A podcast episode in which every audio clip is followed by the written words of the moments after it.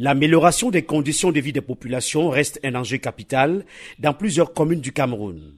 Mais certaines font face à plus de difficultés, à l'instar de la commune de Fotokol dans la région de l'extrême nord.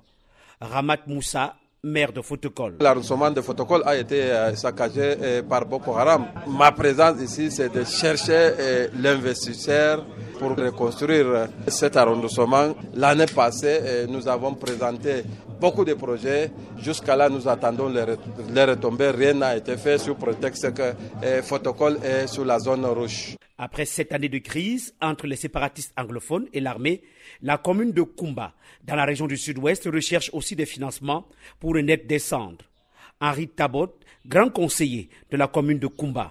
Nos produits venant de Kumba, notamment le cacao, du bois, nous avons besoin que les investisseurs nous aident à transformer sur place à Kumba. Les jeunes à Kumba sont beaucoup plus rebelles parce qu'ils n'ont rien à faire.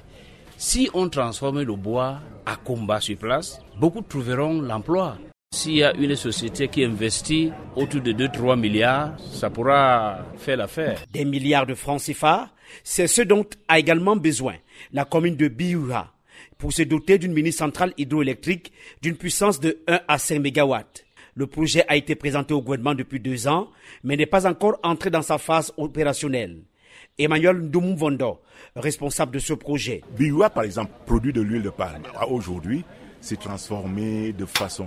Mais là, on pourra acheter des petits moulins électriques et en fait augmenter donc l'extractabilité et la production de l'huile de palme. C'est-à-dire installer des petites unités de transformation le long des villages, des moulins à manioc et tout ce que vous pouvez voir là. Le